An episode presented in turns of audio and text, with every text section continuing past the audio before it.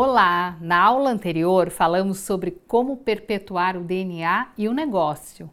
E se temos o DNA preservado, atualizado, devemos refletir sobre qual é o papel da cultura na organização a partir do DNA. Eu sou a Tereza Bandieira e esse é o tema da nossa aula de hoje.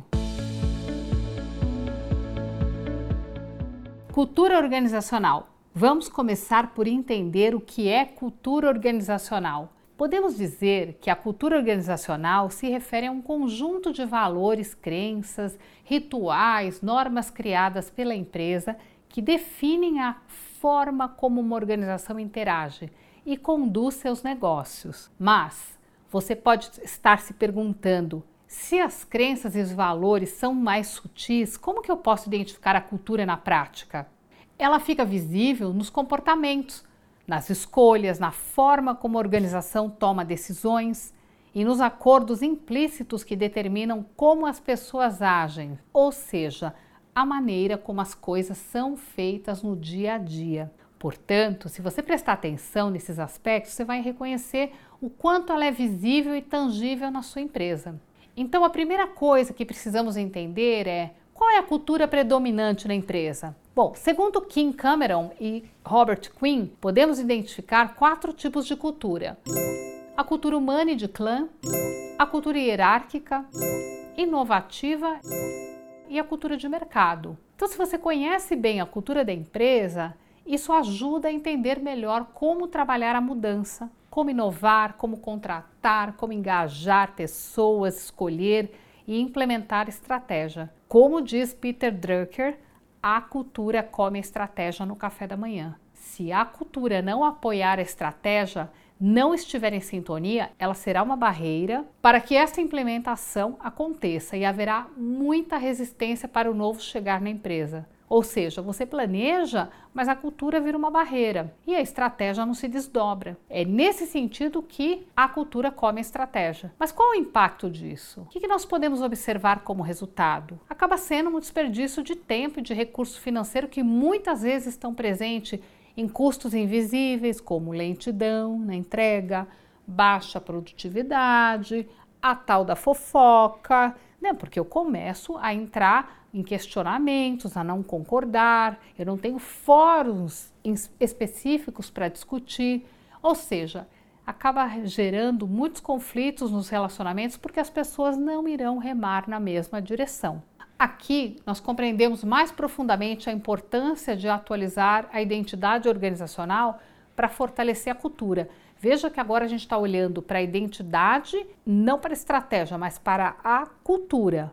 Se eu faço uma revisão da, da, da identidade, eu estou dizendo como é que eu quero que seja o tom na organização, qual o caminho que as pessoas precisam sustentar e de uma maneira sistêmica para que ela possa entrar em todas as áreas da empresa. Mas o que, que tem que ser mantido, o que, que tem que ser abandonado nessa cultura? Né? Aqui vale esse exercício.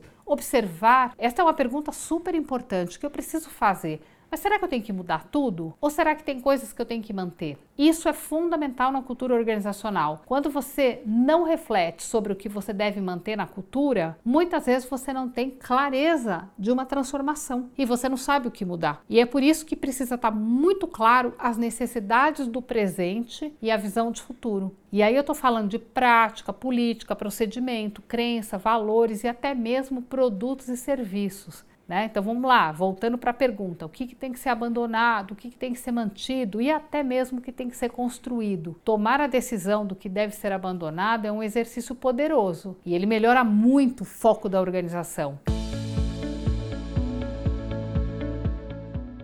A força da cultura na empresa. Você deve estar se perguntando qual a importância e a força dessa cultura na empresa. A cultura afeta fortemente a performance da, da empresa, a performance das pessoas, capacidade de alavancar estratégia, modelo operacional do negócio, resultado financeiro, inovação, competitividade, forma e a qualidade no atendimento a clientes, o que nós atraímos, quem nós retemos de pessoas, segurança no caminho de como as coisas são feitas.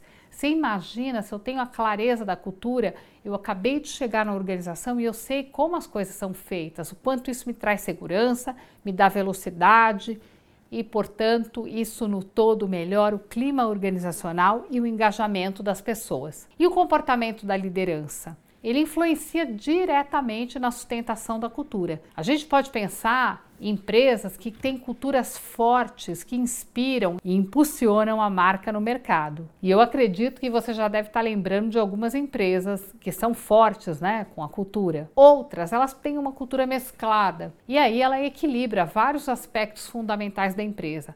Lembra, estou falando de cultura humana, cultura de inovação, voltada a resultado, mercado, processo. Quando eu falo mesclado, estou falando de culturas que têm essa composição e até as mais difíceis de reconhecer a cultura, porque elas fazem aquisições, fusões constantes e a gente vai perdendo esse DNA e fica difícil identificar a cultura. E aí a gente encontra muitos silos, né, departamentos que têm uma determinada cultura, mas não a cultura da empresa como um todo. Normalmente, nesse caso, são necessários programas de integração, para que a empresa não perca muito tempo e dinheiro buscando gerenciar pessoas em culturas diversas que não têm essa identificação para ser sustentada e afeta o dia a dia da empresa. Então, um ponto assim é qual é o caminho que a empresa quer percorrer para atingir os seus resultados. Pode ser através da ênfase na cultura de inovação, na cultura humana, através de uma cultura hierárquica ou até mesmo uma cultura de mercado. Bom, e você pode também, como eu já disse, mesclar a cultura. Quero reforçar aqui que todas as culturas são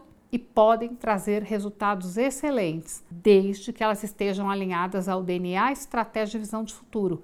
Como eu já trouxe a metodologia né, da TEIA, é exatamente construir a empresa conectada, que esse é o maior desafio da organização. É você ter um DNA, você ter uma estratégia que seja conectada e que você consiga trazer a cultura e desenvolver a capacidade das pessoas para sustentar tanto a cultura quanto o DNA quanto a estratégia. Por exemplo, vamos supor que você trabalha numa empresa hierárquica e você tem ideias inovadoras. Imagina que você chega na reunião e tenta trazer a sua ideia. Você não sente que é apoiado, não é ouvido. Essa situação provavelmente lhe traria frustração.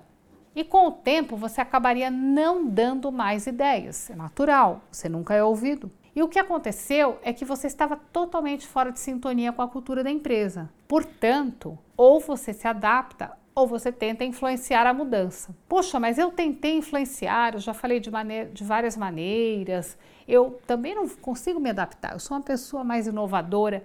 Bom, se você não consegue se adaptar, não consegue influenciar, nesse caso você não tem match, não tem fit, não tem sintonia com a cultura.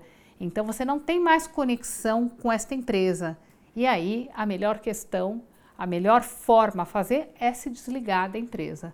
O que, que aconteceu aqui nessa situação? A cultura não estava aberta a mudanças. Pode ser que você trouxesse pontos essenciais para a empresa, mas naquele momento a empresa não estava aberta. Então, não vai ter muito sucesso uma pessoa que é mais inovadora com uma cultura que é mais hierárquica. Se a empresa quiser mudar e inserir inovação na cultura para atingir essa visão de futuro, ela vai precisar de alguma forma colocar essa mudança no dia a dia. Um bom caminho para fazer isso é colocar lá na lista dos valores, por exemplo, a inovação, a flexibilidade, o trabalho colaborativo. Você precisa dar um recado e você precisa ser transparente, falar claramente para os funcionários: olha, esse é um valor que nós estamos colocando, nós não realizamos isso como gostaríamos, mas fica aqui um ponto para a empresa desenvolver. Então, existe uma coerência né, entre os valores e aquilo que eu quero que seja na minha cultura.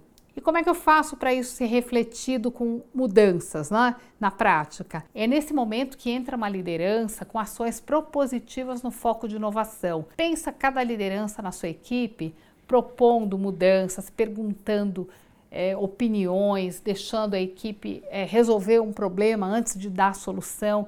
Isso tudo é uma forma de já ir trabalhando para a transformação de uma cultura hierárquica para uma cultura mais inovadora, mais aberta, mais inclusiva, tá? é a forma das ideias serem ouvidas e dizer para a empresa: você está numa empresa em que as suas ideias são bem-vindas. Um outro exemplo é se a cultura tiver muito forte é dentro de um foco voltado ao mercado, ao resultado. O que, que acontece nessa situação? Se eu sou uma pessoa que tem uma cultura mais humana, provavelmente eu vou me sentir pressionada e você vai ter um turnover alto, né? Quer dizer, as pessoas não vão parar na empresa, porque muitas vezes você pode estar numa cultura forte de resultado, mas contratando pessoas que buscam uma cultura mais humana, sentido mais família, pertencimento, clã. Então, olha que interessante o capital humano com a cultura, com o DNA.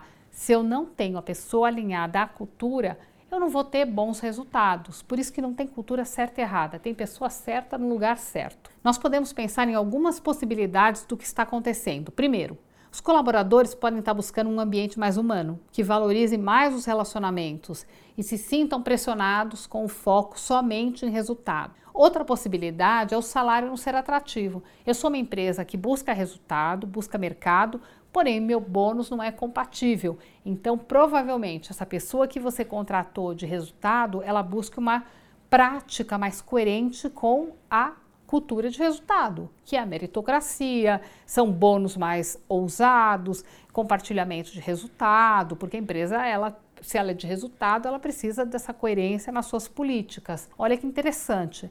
É, cada vez que você define a cultura, as suas práticas, é, os seus procedimentos, o tom de uma reunião, a maneira de fazer a gestão, ela acaba se sintonizando e reforçando a cultura que você está presente. Agora, se eu quero que alguém dê resultado, eu tenho que trazer alguém que navegue bem na cultura de resultado. E aí é toda uma questão da política de RH ser em sintonia com essa cultura, como a gente acabou de falar.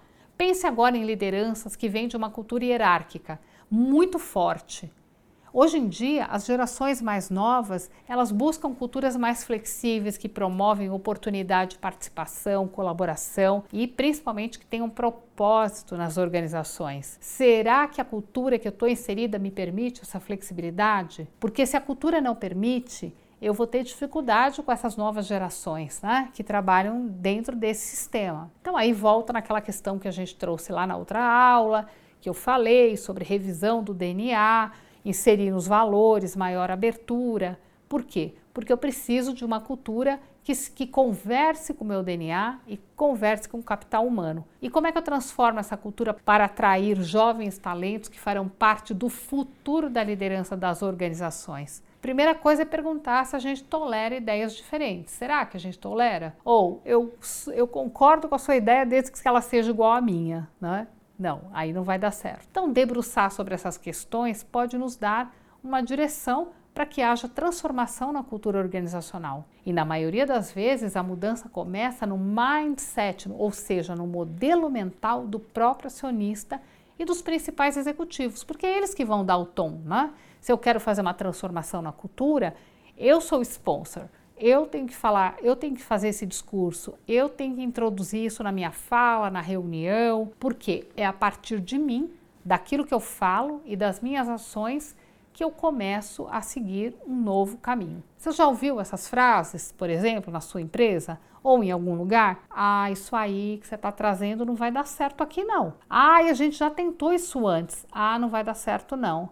Ah, isso aqui não funciona. Ah, não, isso aqui na nossa cultura não é bem visto. Sempre foi feito assim. Quando você escuta frases como essa, você pode pensar como trazer mudanças numa organização que está cheia de certezas, num mundo que está cheio de incertezas. Se nós temos resposta para tudo, provavelmente a gente não vai tentar nada novo. Consequentemente, isso vai impactar na continuidade do negócio, porque sempre a continuidade ela vai trazer inovação, ela vai trazer novas, novos hábitos, novas maneiras de pensar.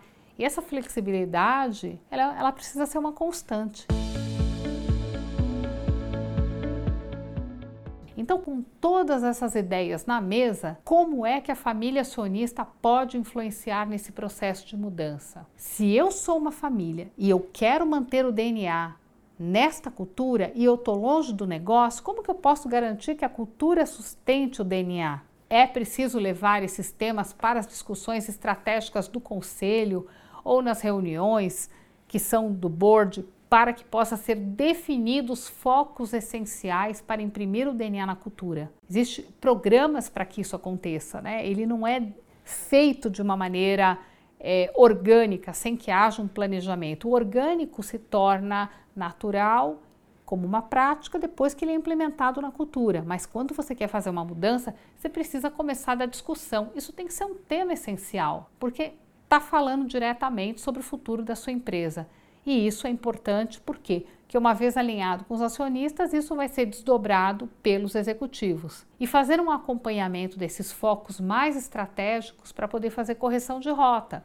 Porque muitas vezes a gente discute, tá tudo bonito no papel, tá tudo bonito na ideia, mas na hora de colocar na prática aparecem desafios que essa conversa precisa retornar para o conselho e discutir como é que essa empresa pode imprimir essa cultura, né, essa pegada mesmo, que é essa impressão que a gente traz no DNA, porque isso tem um poder muito grande.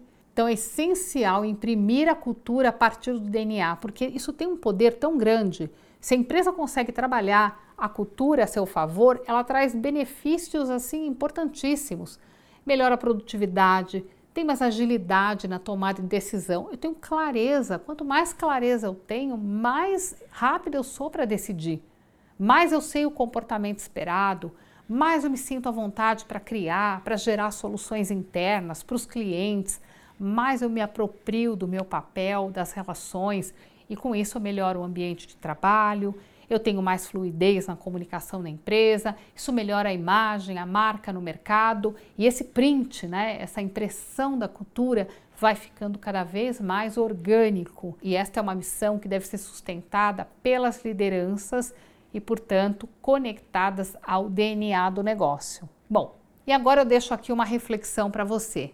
Você conseguiu pensar qual é a cultura da sua empresa atual? Você teve algum insight que, que você sente que você pode fazer algo diferente? Que te chama atenção sobre mudança? Bom, esse era o propósito, era gerar insights, reflexões importantes. E esta é uma discussão que os acionistas e o conselho precisa considerar o impacto da cultura na estratégia e na visão do futuro. E é por isso que nós veremos na próxima aula a estratégia conectada com a cultura. Até mais!